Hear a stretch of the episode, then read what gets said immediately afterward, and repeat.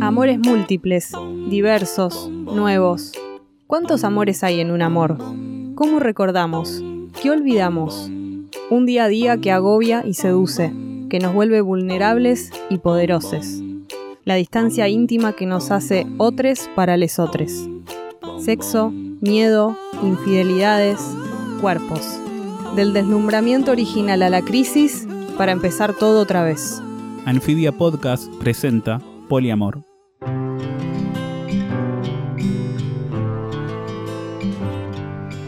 Escena 1, exterior, acceso cabaña patagónica, noche.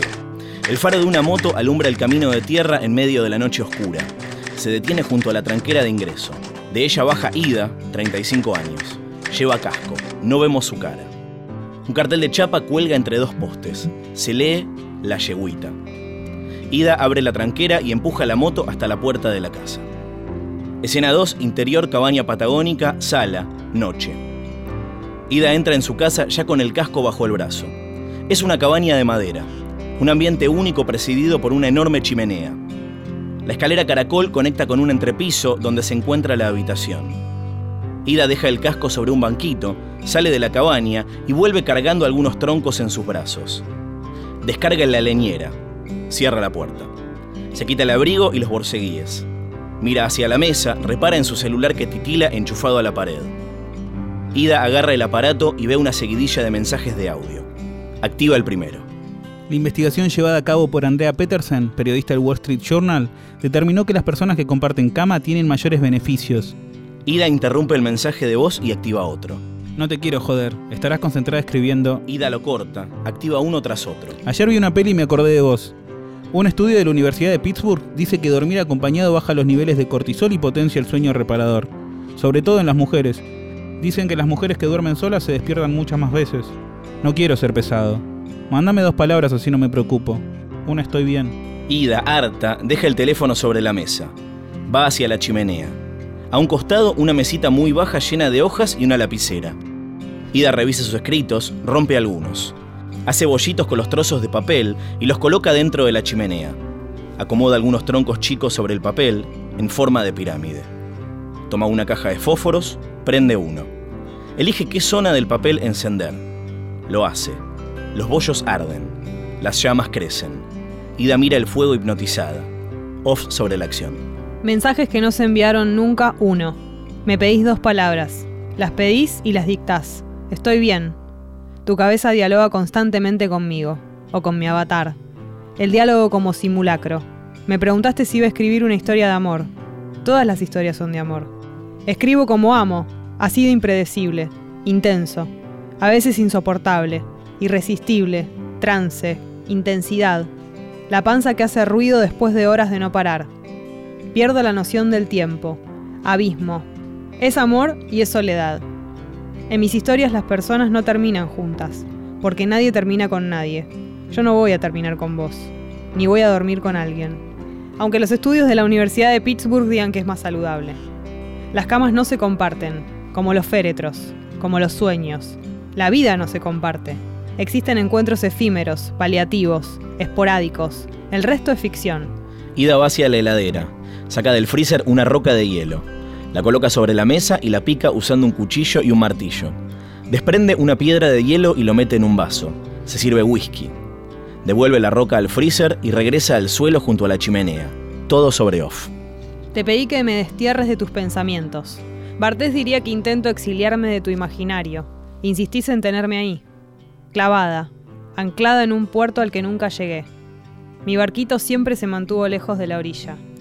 Puedo nadar hasta la playa, pero después vuelvo. Siempre. Esa que tenés ahí no soy yo. Es un personaje que te creaste y te obsesiona, porque me escapo, como una liebre. Soy tu desafío. Sos cazador. Somos cazadores. Cada gesto es cacería. Hablas de una sensación de destino, como si estuviera escrito. Vos escribiste tu condena. Empecinarte en atraparme es fracasar en cada intento. Te volviste adicto y lo arruinaste todo. No creo en tu destino. Sí creo en la sincronía. Pero no funciona de a dos. La pareja sirve para conservar un orden simétrico. La sincronía no funciona de a pares. Uno podría haberse arrastrado por la órbita del otro, Los planetas pueden formar conjunciones, no parejas. Me preguntaste por qué estoy sola. Vos estás solo. Un mensaje tras otro. Invadís mi órbita. Entrás de un portazo.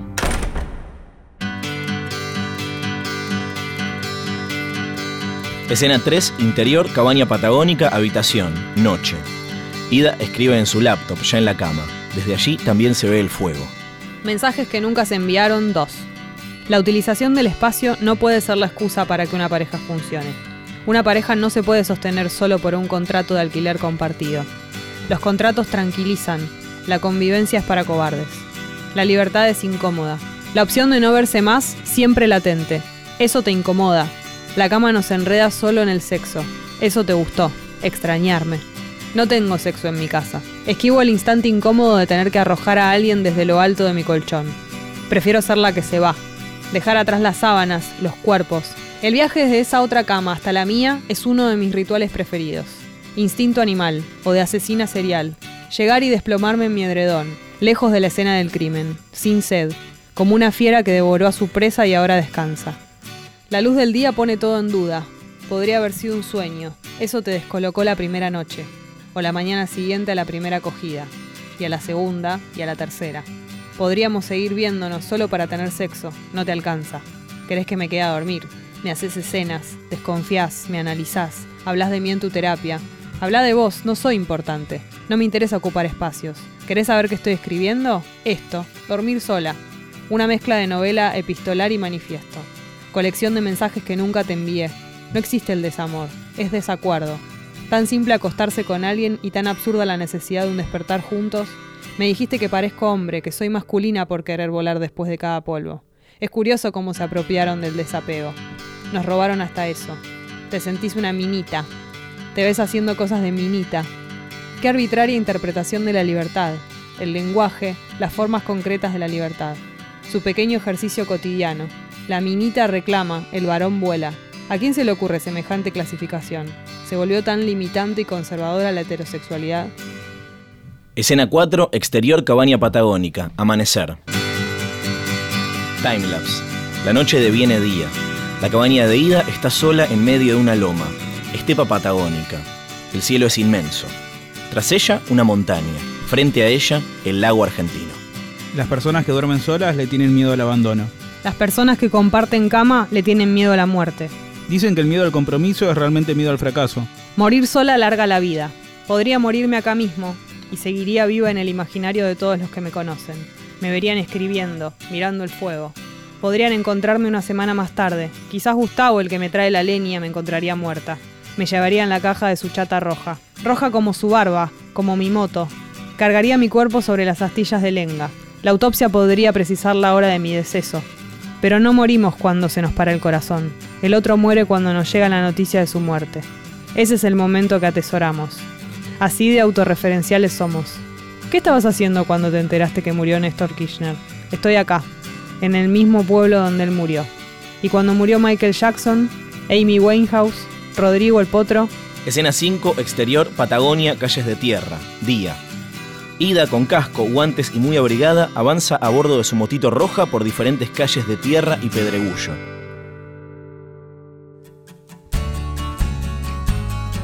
Julia Bainbridge es neoyorquina. Lo armó para contar cómo es sentirse sola en medio de una ciudad tan intensa.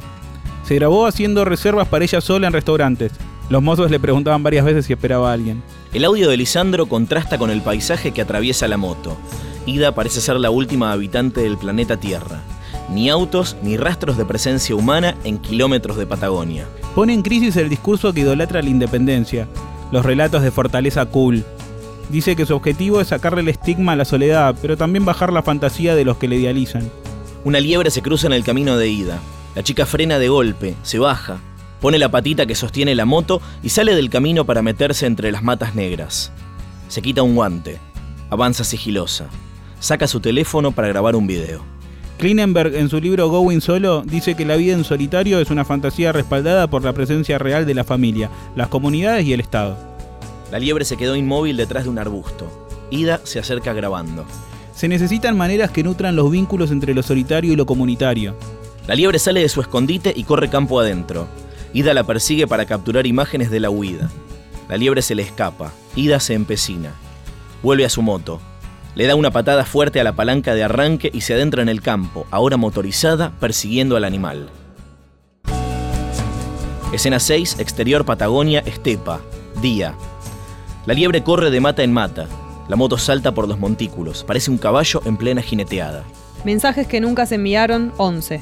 ¿Crees que mi soledad es un simulacro? Una coraza que me inventé para defenderme. Que mi escapismo es síntoma de amor. Una muestra de cómo vos me moviste el piso. Ahí está la diferencia. Para mí lo natural, sostenible, vital es estar solo. La monogamia es un alambrado, un cerco, una tranquera que todos quieren burlar.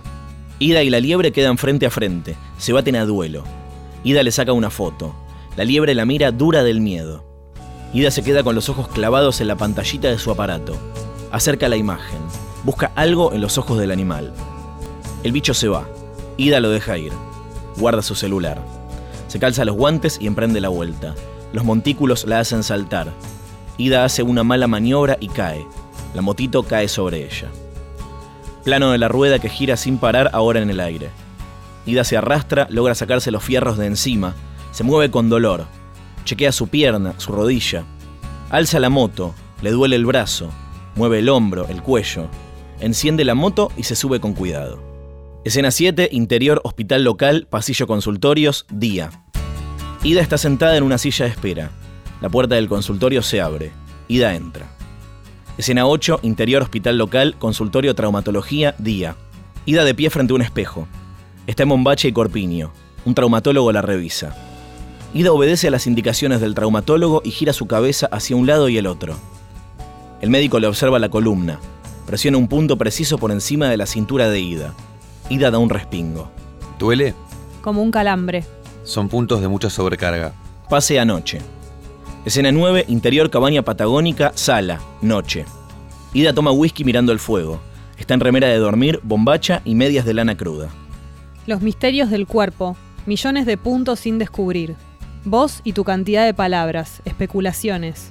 Nada, ruido. Y de pronto un desconocido me toca un punto. Va directo ahí. Tiene las coordenadas, sabe lo que busca y oprime. Descarga eléctrica, memoria de músculos olvidados. Ida apoya el vaso entre las hojas escritas sobre la mesita. Se acuesta junto al fuego. Clava sus ojos en las llamas. Sumerge la punta de sus dedos en el vaso. Un trozo de hielo se mantiene sin derretir. Moja los dedos en el fondo del vaso y los pierde dentro de su bombacha. Espasmos bajo el ombligo, cosquilleo en la punta de la cabeza, tensión en los dedos de los pies. Ida vuelve su mano al vaso. Agarra el trozo de hielo y lo lleva a su entrepierna. Plano de toda su piel que reacciona ante el frío y se eriza. El fuego naranja arde de fondo. Tan intransferible y subjetivo el orgasmo, enigma. Jamás podremos comprobar lo que siente el otro cuando acaba. ¿Y los olores? ¿Y los colores? ¿Qué ves? Si no podemos ponernos de acuerdo entre un verde cemento y un azul petróleo. ¿Pensás que podríamos coincidir sobre sentimientos? Eso a lo que vos llamás amor, yo le digo inspiración. Mi libertad para vos es soledad. Yo no te necesito acá. El goce es individual, original. El deseo triangular, eso dice Girard. Desear mimético. Entonces la soledad me protege de eso, de la imitación. Ida se arquea y gime. Se retuerce hasta estallar en un orgasmo letal. Pase a día. Escena 10, interior, cabaña patagónica, habitación, amanecer. Suena una canción, fría como el viento, peligrosa como el mar. Ida duerme sola. La otra mitad de la cama está ocupada por libros, papeles y su laptop cerrada. Plano de un libro marcado con señaladores. Se lee el título. Going Solo. The Extraordinary Rise and Surprising Appeal of Living Alone, de Eric Klinenberg. Escena 11, exterior, glaciar, día. Ida está sentada en el suelo con equipo de nieve y calzado de trekking. Termina de colocarse los crampones necesarios para la caminata sobre el hielo. Plano aéreo del paisaje helado y glaciar. Inmensidad blanca. Ida se aparta del grupo que camina en fila siguiendo al guía. La soledad entró en la lista de enfermedades de la Organización Mundial de la Salud. Se dice que es la pandemia del siglo. Parten de la definición de salud como un estado de completo bienestar físico, mental y social. Una enfermedad no necesariamente fisiológica o psicológica. En los países más desarrollados es donde más se observa la enfermedad de la soledad. Será como otra forma de polución. Ida respira contemplando el infinito blanco, inabarcable, que se abre ante ella. Encontré el artículo de la holandesa Jenny Gerbel. Dice que la frustración es la base de la soledad. Los especialistas en salud mental y física están convencidos de que la soledad, cuando se vuelve crónica, es peligrosa. Hay que buscar un equilibrio. O mudarte a Estocolmo, capital global del vivir solo. Pandemia, polución. Anoche me toqué pensando en el traumatólogo del pueblo. Un tipo que mira el cielo y se anticipa la tormenta. Seguramente adivina dónde conviene perforar el suelo para poner un molino y sacar agua. Escuchó mi cuerpo. Acabé recordando sus dedos sobre mis costillas. Esa presión. No necesito meterlo en mi juego. Pobre tipo, mira si lo voy a hacer cargo de mis sensaciones. Fóbica, chúcara y narcisista, me dijiste. Tu loop constante que trata de patologizarme. Tus estadísticas. Si revisás los 10 países más felices del mundo, te sorprenderías al descubrir sus tasas de suicidios. Me mandaste una canción, fría como el viento, peligrosa como el mar. Si buscas en Google la frase beneficios de dormir solo, arroja más de 23 millones de resultados. Beneficios de dormir acompañado, 2 millones de resultados. Googlean más los solteros. Tiene sentido. No te enamoraste de mí, te enamoró mi soledad, te inspira. Deberías hacer algo con eso. Un collage, un podcast, una mermelada. Plano aéreo que se aleja. Ida es un puntito en medio del paisaje antártico. Si tengo que elegir un miedo, prefiero mil veces mi terror a quedar atrapada que tu pánico a quedarte solo para siempre.